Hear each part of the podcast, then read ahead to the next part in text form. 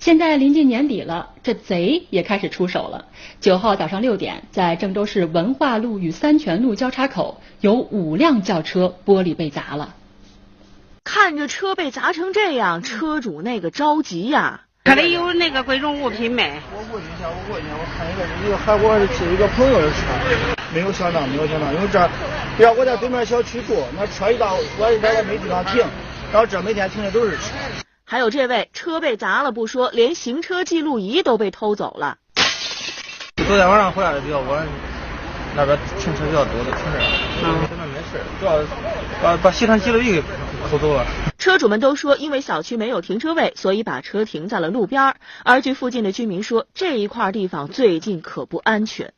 前两天这接了连都贴了十十了十六辆，相信你有全部账。这种推的这种主意都是砸了，砸开了。有的这种车，这种枪谁都是枪的，来之后都是有人帮帮忙，有人就是干活。在这的三四个人吧。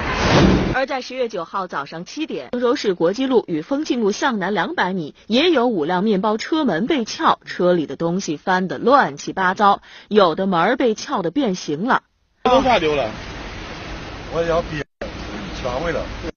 目前这两起案件正在进一步侦办当中。由于这两起案件发生地都没有安置监控摄像，巡防人员也建议，有车看着点，别我乱停乱放着了就。